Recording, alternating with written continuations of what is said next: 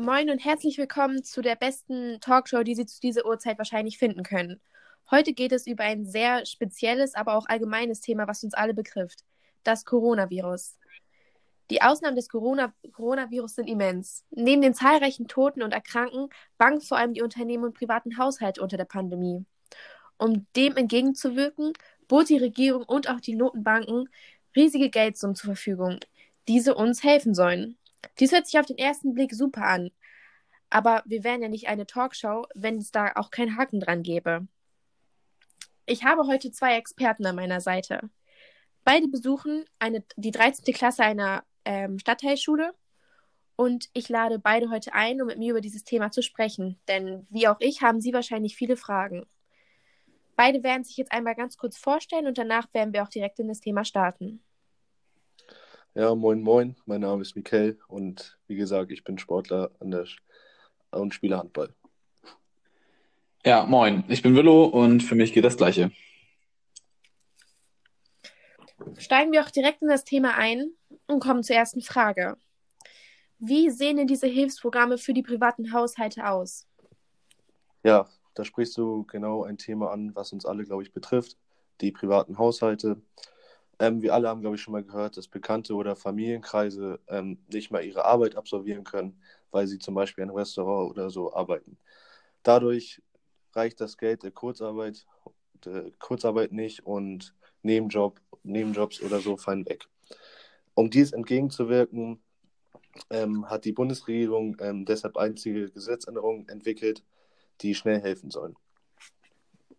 Genau, und zwar einmal ist es sehr, sehr wichtig, dass schnell geholfen wird. Dadurch ist halt einmal so eine Umstellung der Bürokratie, die ja oftmals in Deutschland ein bisschen schwierig ist, wurde dadurch stattgegeben. Das heißt, Anträge können schneller bearbeitet werden. Somit kann dann letztendlich auch die Sozialhilfe schneller gewähr gewährleistet werden. Genau, und zu diesen sozialen Hilfen ähm, zählt zum Beispiel das Hartz IV. Ähm, die Menschen, die Hartz IV beantragen müssen, weil sie keine Arbeit haben, ab einem gewissen Zeitpunkt, können dies halt jetzt schneller machen und erhalten das Geld auch schneller. Auch das Arbeitslosengeld ist halt ein sehr großes Thema in einer Pandemie, weil viele aus ihren Jobs halt entlassen werden und keine Möglichkeit finden, ähm, ihre Jobs halt auszuüben und halt keine neuen Jobs finden.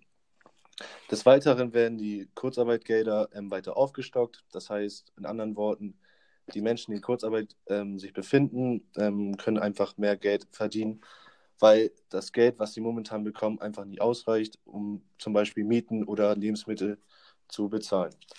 Als ähm, letzten Punkt habe ich jetzt noch aufgeschrieben, ähm, dass die Miete für manche ein großes Problem ist, was ich auch eben angesprochen habe.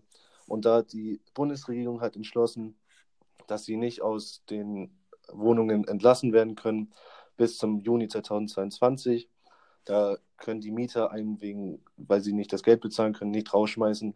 Aber spätestens ab Juni 2022 müssen dies auch wieder zurückgezahlt werden. Ganz interessant, was da auch noch mit reinspielt, ist halt die ähm, Verträge können zum Teil ausgesetzt werden, was ja auch mit in so Mietverträgen reinspielt. Aber das können natürlich auch andere Sachen sein. Also wenn man jetzt äh, andere Verträge sich mal anschaut, dass dadurch halt eine gewisse Entlastung entsteht, dass man nicht in dieser ähm, Zahl schuld ist und man halt dadurch ein bisschen Luft bekommt. Genau. Sehr gut. Danke für diese ausführliche Aussage. Das hört sich ja alles erstmal sehr gut. Es ging es ja bis jetzt immer um die privaten Haushalte. Wie sieht es jedoch mit den Unternehmen aus? Ja, da ist es so, dass natürlich die größte Hilfe direkt vom Staat kommt durch sogenannte Soforthilfe. Und da ist es halt so, dass ähm, Unternehmen ab einer gewissen Größe gewisse Summen einfach bekommen vom Staat, damit sie halt ihre normalen Strukturen weiter aufrechterhalten können, soweit es eben geht. Und äh, wichtig ist natürlich, dass diese Unternehmen dann halt überhaupt erstmal irgendeine finanzielle Quelle haben, womit sie weiter arbeiten können, um ein gewisses Pensum noch bewältigen zu können. Ebenso ist es da so, dass ähm, bei größeren Unternehmen, was häufiger passiert, ja Steuervorzahlungen sind. Diese können dann wieder zurückgenommen werden, da die finanziellen Mittel wieder anders genutzt werden müssen momentan.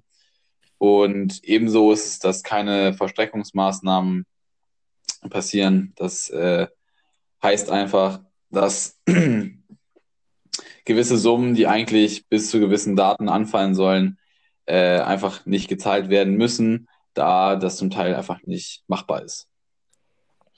Genau, ähm, ich habe noch einen Punkt, ähm, die Kurzarbeit, das betrifft ja, habe ich eben schon äh, erwähnt, ganz viele Unternehmen oder auch Restaurants. Ähm, und da sind die Unternehmen selber nicht dazu verpflichtet, dies zu bezahlen, sondern können auch dies vom Bund halt anfordern. Und halt für größere Unternehmen gibt es sozusagen Wirtschaftsstabilisierungsfonds. Ähm, die werden von der KfW halt finanziert. Da handelt es sich halt um Milliardenbeträge. Äh, und dies soll halt helfen, dass die ganzen großen Unternehmen halt auch nicht pleite gehen, sondern halt möglichst ihr ein gewisses Minus haben, aber dass es nicht zu hoch ist. Wir hatten jetzt sehr viel von großen Unternehmen gesprochen, aber sehr interessant ist es auch gerade für ähm, Solo-Unternehmer oder Solo-Selbstständige und kleinere Unternehmen äh, die sogenannte Übergangshilfe. Da ist es so, das ist ein Teil der außerordentlichen Wirtschaftshilfe. Da ist es so, dass ähm, ein gewisser prozentualer Anteil den, den äh, Solo-Selbstständigen quasi einfach in einem Monat gegeben werden. Das können dann 70 Prozent oder 60 Prozent des äh, ursprünglichen Verdienstes sein. Da zum Beispiel, wenn man sich jetzt mal einen äh, Künstler anschaut, der momentan einfach keine Auftritte machen kann oder Ausstellungen äh, besuchen kann, bzw. organisieren kann, ist quasi arbeitslos und damit das halt nicht weiterhin so ist, gibt es halt so eine Übergangshilfe. Diese genau. ganzen Hilfspakete, die sind ja sehr nützlich, aber es geht hier um ähm, unglaublich riesige Geldsummen. Woher nimmt dieser Staat ähm, diese Geldsummen? Ähm, zum ersten ähm, hat der Bund halt ähm, Kredite aufgenommen von 156 Milliarden Euro. Und da ist es halt so, dass der Bund Schulden macht indem der Bund halt, wie gesagt, Kredite aufnimmt und das Geld nimmt, er sich, nimmt der Bund sich vom Kapitalmarkt. Also es leitet sich aus und dafür muss der Bund halt aus, Anleihen ausgeben und diese Anleihen werden dann vom Anleger gekauft, um nach einer gewissen Zeit äh, Zinsen zu erhalten. Diese, ähm, diese Kredite müssen dann ab einer gewissen Zeit halt wieder abgezahlt werden, aber der Bund geht halt gewiss in ein Minus, um halt das Wichtigste halt die Unternehmen für Deutschland halt nicht ins Ausschießen. Ja, zudem muss man auch sagen, dass Deutschland ja eine Politik gefahren ist, wirtschaftlich über die letzten Jahrzehnte, die ja als Grundprinzip die schwarze Null hatte. Bedeutet, Deutschland hatte über Jahrzehnte keine großen Schuldensummen wie jetzt. Und äh, dementsprechend hatte Deutschland auch noch natürlich Reserven, die auch mit äh, reinspielen in diese großen Summen, die jetzt aufgenommen wurden. Also es gab schon ein gewisses Kapital von Deutschland als äh, Land, was noch quasi vorhanden war, was auch noch mit in die Hilfspakete reinfließt. Genau, und als letzten Punkt ähm, gibt es nochmal die staatliche Förderbank. Das habe ich ja eben schon erwähnt bei dem Wirtschaftsstabilisierungsfonds. Ähm, die staatliche Förderbank, abgekürzt KfW, vergibt halt die Kredite an Firmen an unbegrenzter Höhe und ähm, mit der Intention halt, wenn es Firmen wieder besser geht, verkaufen sie wieder mehr. Also wieder mehr Geld im Umlauf. Und das ist halt wirklich die höchste Priorität für einen Bund. Und deswegen werden diese hohen Kredite halt aufgenommen. Sie sagen also, dass ähm, Deutschland bzw. der Staat sich verschuldet und somit äh, ein Risiko eingeht. Warum tun Sie das?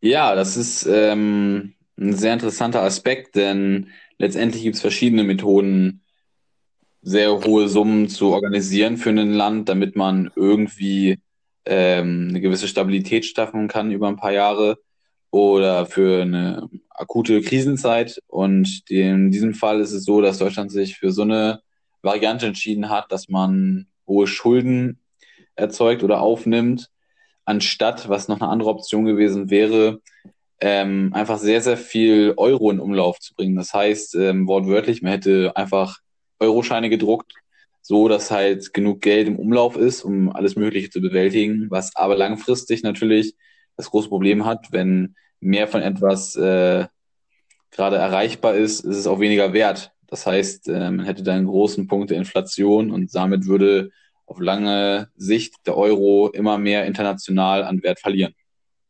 Dankeschön. Ähm, diese riesigen Geldsummen, die jetzt gezahlt werden bzw. geliehen werden, sollen bereits ab 2023 abbezahlt werden. Halten Sie das für möglich und wie realistisch ist diese, dieses Vorhaben? Ja, das ist eine sehr gute Frage und auch eine sehr schwierige äh, Frage.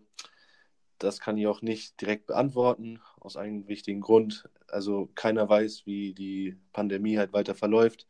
Man hört immer wieder von ähm, schlimmeren Auswirkungen und Mutationen. Und deswegen ist einfach die Zukunft sehr ungewiss. Ähm, der Bund muss natürlich einen, einen Zeitraum setzen, aber um ehrlich zu sein, kann man das noch nicht richtig einschätzen, ob das jetzt wirklich gelingt, aus den genannten Gründen, dass diese Pandemie, Pandemie für die Menschen halt noch nicht richtig absehbar ist. Im internationalen Vergleich hinkt die Digitalisierung in Deutschland hinterher. Darunter leiden vor allem Unternehmen. Können Sie beurteilen, inwiefern staatliche Investitionen in die digitale Infrastruktur für die Zukunftsfähigkeit unserer Volkswirtschaft wichtig ist und dieser Zukunftsaspekt in den Hilfsprogrammen eine Rolle spielt? Ja, also erstmal muss man, um zu klären, quasi, inwiefern Deutschland ähm, vergleichbar ist mit anderen Ländern, muss man dafür erstmal klären, was überhaupt ähm, Deutschland für eine Wirtschaftsart. Und da muss man sagen, Deutschland ist eine Volkswirtschaft. Da sind wichtige Kennnummern einmal das Bruttoinlandsprodukt, das Volkseinkommen, Einkommensverteilung und wichtige Wirtschaftsobjekte sind Haushalte, Unternehmen und Staat. Genau. Ähm, was ich auch noch wichtig finde, ist, dass man den Begriff der Digitalisierung erklärt. Und die Digitalisierung ist der Oberbegriff äh, für den digitalen Wandel der Gesellschaft und der Wirtschaft und der bezeichnet den Übergang des von analogen Technologien geprägten Industriezeitalters hin zum Zeitalter von Wissen und Kreativität, das halt durch digitale Technologien und digitale Innovation geprägt wird. Sehr gut. Ähm, bevor wir auf die Digitalisierung gehen, könnten wir noch einmal ganz kurz erklären, was macht die deutsche Volkswirtschaft denn überhaupt aus? Ja, ähm, das ist eigentlich eine richtig gute Frage. Ähm, Deutschland ist halt die größte Volkswirtschaft der Europäischen Union und nach den USA, China und Japan die viertgrößte der Welt. Ähm, die umsatzstärksten Branchen ist der Automobilbau, Maschinen- und Anlagenbau, in, äh, die Chemieindustrie sowie die Medi Medi Medizintechnik ähm, macht äh, und den Export halt. Ähm, die wichtigsten Handelspartner für Deutschland ist halt ähm, die Union, die USA und, und China.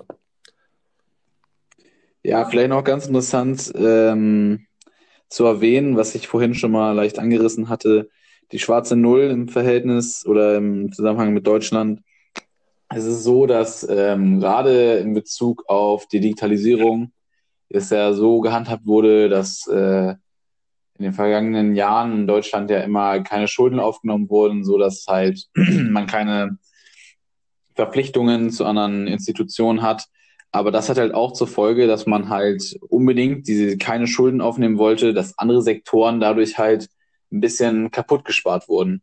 Wenn man sich nämlich jetzt die Digitalisierung mal anschaut im Vergleich, was äh, Michael gleich nochmal ein bisschen weiter ausführen wird, ähm, da wird ein auffallen, dass Deutschland etwas hinterherhinkt. Und das ist halt auch so ein, ja, so eine Art Kinderkrankheit von der Volkswirtschaft in Deutschland, dass halt verschiedene Sektoren wie Bildung oder Digitalisierung immer dadurch etwas schwächer ausfallen als bei anderen, da einfach nicht das Geld äh, investiert werden möchte, sondern lieber die schwarze Null gehalten werden möchte.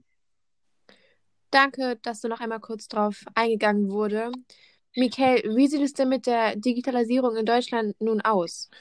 Ja, ähm, da kann man halt stark erkennen, dass wir halt, wie Willow eben bereits meinte, wir stark hinterherhinken. Wir stehen auf Platz 16 von den gesamten Ländern auf der ganzen Welt. Auf der Spitze stehen die ganzen skandinavischen Länder mit Dänemark und Schweden. Und das kann ich auch als, als Beispiel halt erläutern. Ich bin mit Willow ähm, zu Handballturnieren gefahren, wo wir halt in Grundschulen geschlafen haben. Und da hat man einfach schon gesehen, dass die in jeder Klasse Smartboards hatten, WLAN. Und das kann man sich einfach in Deutschland nicht so vorstellen. Also ich glaube, meine Grundschule damals hatte äh, vielleicht eine, äh, eine, Tafel und Kreide und das war's. Und wenn es gut kommt, in so einem Projektor, aber auch nicht alle. Und da sieht man einfach klar die Grenzen, was woran halt Deutschland noch ähm, hapert. Und genau, das ist halt schon ziemlich erschreckend zu sehen, obwohl sie halt die Möglichkeiten hätten, bereits dies investiert haben zu wollen.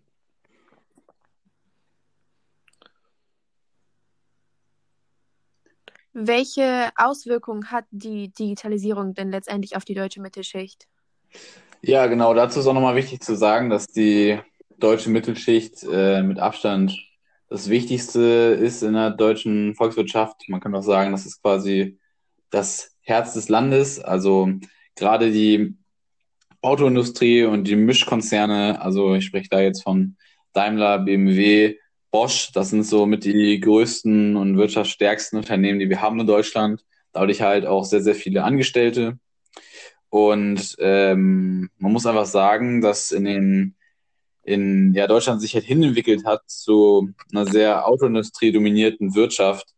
Und gerade wenn wir das jetzt mal in Bezug zur Digitalisierung sehen, nicht nur infrastrukturell, was Michael gerade meinte, dass man wirklich das mal hinbekommt, ähm, flächendeckend gute Internetverbindung zu haben oder freies WLAN, überall Smartboards äh, in Bildungseinrichtungen. Wenn man davon jetzt mal absieht, sondern wirklich das mal wirtschaftlich betrachtet, da äh, hinkt es auch noch sehr hinterher. Also gerade so große Konzerne, die es vormachen, wie jetzt Tesla mit Elektroautos, da sollte Deutschland sich ein, ein Beispiel annehmen. Denn Langfristig ist es so, dass man mit Verbrennungsmotoren, die jetzt äh, unsere deutschen Konzerne herstellen, nicht ewig weitermachen wird. Und dementsprechend sollte man sich da umschauen und vielleicht probieren, anstatt immer nur hinterher zu hinken und aufzuholen zu anderen Ländern, vielleicht mal Vorreiter zu werden. Auch mit vielleicht verrückten Ideen und interessanten Forschungen, aber einfach mal probieren, den Fokus darauf zu setzen, wie es aussieht mit künstlichen Intelligenzen oder selbstfahrenden Autos oder andere Möglichkeiten, Wasserstoffautos, all sowas, dass man da vielleicht mal schaut, wie kann man den nächsten Schritt da gehen, denn auf lange Sicht muss irgendwann eine Veränderung da stattfinden in der Autoindustrie in Deutschland. Danke, Willow, dass du das einmal so aufgelistet hast. Nach dem, was jetzt alles gerade auch noch gesagt wurde, denkt ihr, dass das in Zukunft irgendwie verbessert wird in Deutschland? Also ich würde antworten, es muss einfach passieren. Also diese Pandemie hat halt für uns ganz klar die Grenzen aufgewiesen. Wir als deutsches Land haben halt ähm, zu wenig investiert, was eben Wildo halt schon erwähnt hatte mit der schwarzen Null. Wir sind vielleicht ein sehr reiches Land, aber haben halt, wie gesagt, viel zu wenig investiert. Und das muss sich halt ändern, damit wir in einem Fall einer Pandemie halt schneller handeln können. Genau. Ich finde auch nochmal dahingehend wichtig zu sagen, es ist halt so, dass das äh, zukünftige System einfach nur so funktionieren wird, dass alle, die ganze Welt weiter digitalisiert wird, alle Industriestaaten. Und ich glaube, entweder man geht mit diesem System oder man ist nicht mehr relevant. Und ich denke, dass Deutschland, ähm, wie Mikael eben gerade schon meinte, diesen Schritt gehen muss. Und je früher das passiert, desto eher kann man da oben mithalten. Denn es ist ja irgendwo immer ein gewisses Wettrüsten der Techniken und ich glaube, dass Deutschland da sehr zügig, sobald jetzt durch die Hilfspakete auch so ein Teil der Digitalisierung kompensiert wurde und ausgebaut wurde, die schon längst überfällig war, dass dann letztendlich auch mal eine Art Vorreiten entsteht.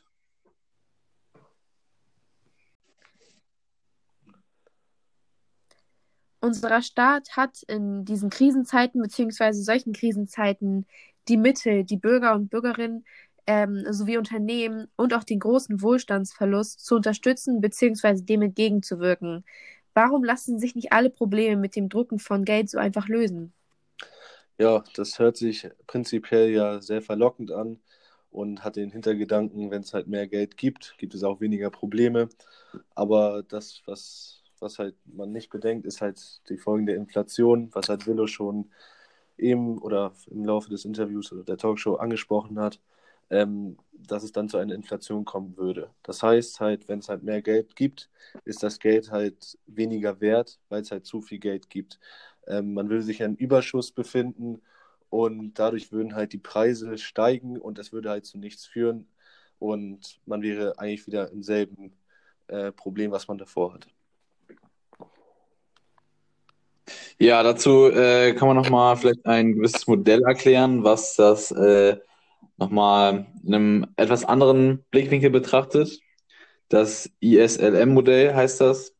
Da ist es wichtig, das Modell vielleicht einmal kurz zu erklären. Da geht es halt darum, dass es das Verhältnis vom Gütermarkt und Finanzmarkt einmal abbildet und einmal noch die, die Zinssätze und das Volkseinkommen. Das muss immer in einem Gleichgewicht zueinander stehen, da sonst keine wirklich gesunde Wirtschaft entsteht. Da ist es so, dass ähm, durch Zentralbanken mehr Geld in Umlauf gebracht wird. Dadurch erhöht sich dann letztendlich die Geldmenge, die auf dem Markt ist. Dadurch entsteht dann eine Verschiebung des Finanzmarktes logischerweise, weil, wie gesagt, mehr Geld im Umlauf ist. Dadurch verändert sich dann die LM-Kurve. Sie sinkt etwas nach unten. Dadurch entsteht wieder ein neues Verhältnis zwischen Gütermarkt und Finanzmarkt. Ebenso ist es so, dass, die, dass der Zinssatz und das Volkseinkommen sich dadurch etwas verschoben haben, beziehungsweise nur der Zinssatz wird niedriger. Ähm, dadurch, dass der Zinssatz sich anpassen muss an die neue Geldmenge, die entstanden ist, ähm, sinkt das halt der Zinssatz und dadurch gibt es halt eine gewisse, einen gewissen Liquiditierungseffekt. Da ist es so, dass dann einfach durch das höhere oder das gleichbleibende Volkseinkommen bei weniger Zinsen einfach mehr Geld zur Verfügung ist für Investitionen. Und diese Investitionen haben letztendlich zur Folge, dass äh, mehr Volkseinkommen entsteht durch mehr Geld, was vorhanden ist, was irgendwo eingesetzt werden kann. Dass mehr, dass eine höhere Volkseinkommen entsteht, das nennt man äh, dann letztendlich den Einkommenseffekt. Könnt ihr beide, nur nachdem ihr einmal auf alle Fragen äh, so tief eingegangen seid, könnt ihr beide noch einmal kurz ähm, jeder ein Statement geben, wie ähm, hier der Blick bei jedem von euch auf die Zukunft aussieht? Ja, ähm, also für mich ist halt der wichtigste Aspekt oder einer der wichtigsten Aspekte halt der Punkt der Digitalisierung. Ähm, wie, bereits, wie wir bereits erwähnt haben, ähm, hinkt da Deutschland halt sehr stark hinterher und die Welt wird halt immer digitaler und entweder man zieht mit oder nicht. Und wenn wir halt nicht mitziehen, dann werden wir halt ausgeschlossen. Und gerade in so Fällen, wo wir halt nicht gewohnt halt rausgehen können, halt nicht unser Leben leben können, ist es halt wichtig, dass Deutschland halt digitaler wird. Und das ist eine der größten Baustellen, die Deutschland hat. Das haben sie auch eingesehen. Und ich hoffe einfach, dass der Bund halt alles dafür tun wird, ähm, digitaler zu werden und uns das auch ermöglichen wird. Ja, ich kann da eigentlich Michael soweit nur zusprechen. Ich finde nochmal wichtig zu erwähnen, gerade im Zusammenhang mit den Hilfspaketen, dass man da schauen sollte, aus den Daten, die man hat, zum Beispiel durch die Hilfe von einer Mehrwertsteuersenkung, dass man da wirkliche Zahlen raus analysiert und dann letztendlich schaut, wie sinnvoll sind denn die Hilfsmaßnahmen, die man hat, wie viel Geld konnte dadurch effizient Haushalten und Unternehmen gewährleistet werden und wie kann man die letztendlich wieder irgendwo entlasten und wieder den Staat auch ein bisschen zurück zum, zur schwarzen Null führen, wenn man das dann wirklich möchte in Zukunft. Man muss halt wirklich schauen, wie flexibel das alles machbar ist bei so einer Krisensituation. Und ja, potenziell finde ich halt, wie gesagt, man muss jetzt schauen, wie die Hilfspakete funktionieren. Digitalisierung sehr wichtig, gerade um flexibel zu sein und auch das Arbeiten von zu Hause, was wahrscheinlich ja immer mehr passieren wird. Ich meine, wir sehen jetzt, was passiert, wenn mal eine Pandemie äh, kommt, aber wer sagt nicht, dass das auch in zehn Jahren nochmal passieren kann? Also wenn man wirklich jetzt langfristig und gut digitalisiert, ist man, glaube ich, auch für die Zukunft gut gewappnet. Sehr gut. Dann möchte ich mich an dieser Stelle bei Ihnen bedanken, vor allem für Ihre Zeit und ähm, Ihre Meinung und die ganzen Fakten, die Sie uns hier sehr gut überbracht haben. Ähm, wir bleiben bei diesem sehr spannenden Thema dabei und auch in der Zukunft werden wir gespannt auf das Thema schauen. Und damit möchte auch ich mich verabschieden und wünsche Ihnen noch einen schönen Abend. Schönen Abend noch. Schönen Abend.